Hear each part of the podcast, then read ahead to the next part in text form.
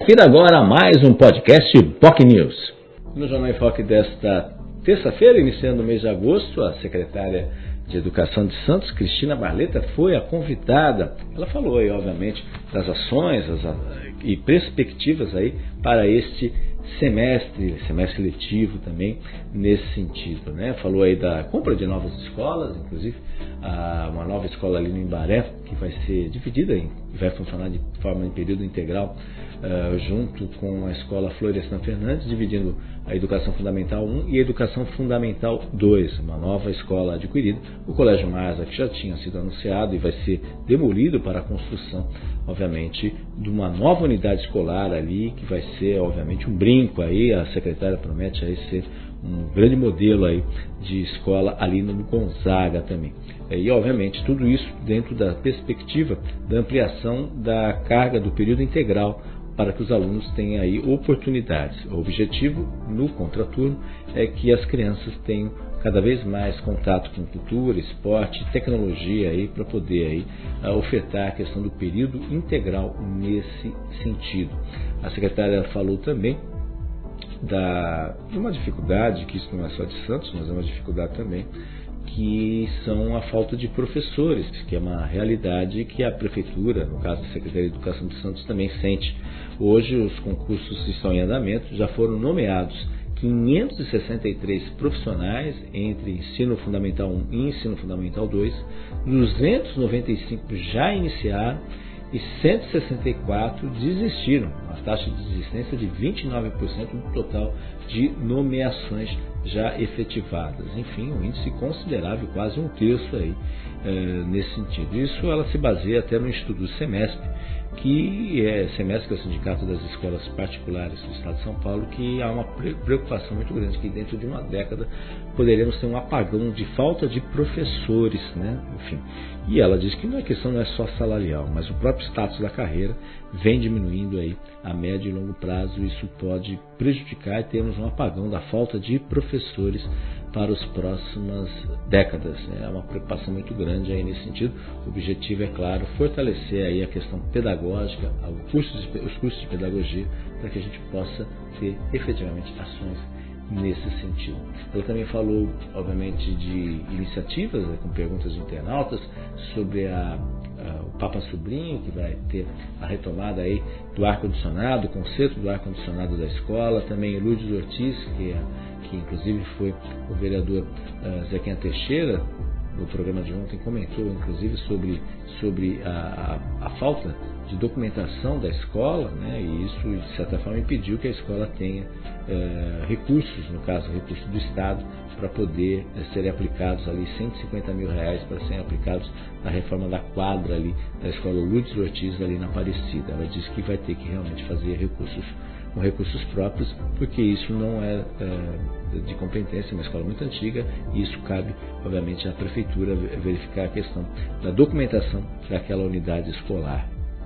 Né? Enfim, uh, falou também sobre o ABCB, que já foi firmado um TAC junto com o Ministério Público, que as escolas uh, elas precisam apresentar essa certificação. Algumas escolas realmente têm dificuldades de acessibilidade e isso está sendo trabalhado aí para ter essa certificação nesse sentido.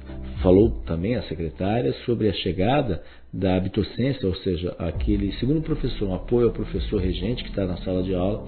Então estão sendo contratados professores temporários aí em ensino fundamental 1 e ensino fundamental 2, especialmente nas disciplinas de língua portuguesa e matemática, que efetivamente vão poder aí ajudar, estão ajudando aí para reforçar a rede. Afinal, a rede já tem 27.623 alunos e isso é uma realidade dentro que estudam nas 86 escolas municipais da cidade de Santos, sendo que 42 delas, pelo menos, já ofertam ensino fundamental uh, nesse sentido. Ela fez também uma avaliação sobre os impactos da pandemia no dia a dia e, obviamente, a importância, que isso já foi avaliado também, a importância, uh, importância também de, de, crianças estarem atuando também uh, nas escolas aí nesse sentido. Né? reconhece que houve uma desigualdade muito grande, principalmente nas áreas periféricas, e isso, de certa forma, contribuiu para ter um atraso, especialmente nas crianças que estudam em bairros uh, mais periféricos, como, como uh, em áreas na Zona Oeste, próprios morros de Santos nesse sentido.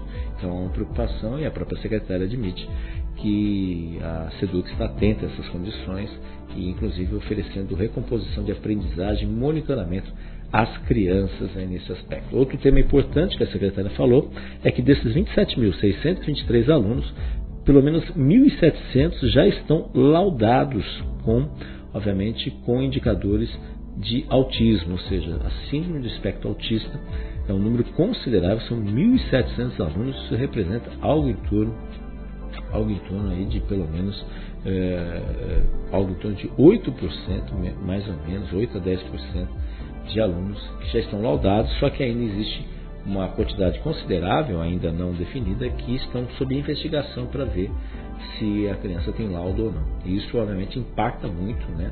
Antigamente, segundo a secretária, eram 5, 6 alunos por escola, hoje já são 5, 6 alunos por turno.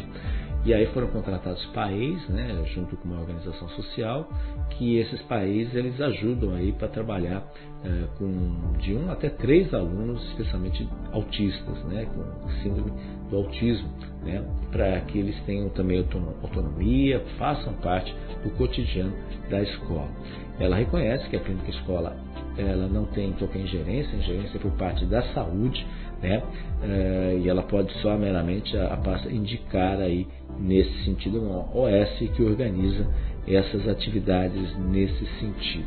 Enfim, mas está aí uma sugestão aí para que a educação também faça parte desta clínica do autista, né? clínica escola do autista, que fica ali no Marapé, onde funcionou o colégio Brás Cubas. Seria importante até porque haveria essa união aí, educação e saúde, junto com a assistência social, forma o tripé para o melhor acompanhamento das crianças. Né? Enfim, são temas importantes. E para finalizar, além do prêmio que a secretária vai receber na próxima semana, né? ela viaja na, no domingo, inclusive, para receber um prêmio da Undime, é, a secretária também adiantou aí as atividades programadas, como a Semana da Educação, que será de 20 a 23 de setembro, com o tema Leituras Plurais, Imagens e Narrativas, é, depois também um grande evento que acontece em outubro, Arte na Capa, tendo foco no cinema, que dentro do projeto Santos, à Luz da Leitura, com a temática do cinema, que será inclusive, o cinema será a capa do caderno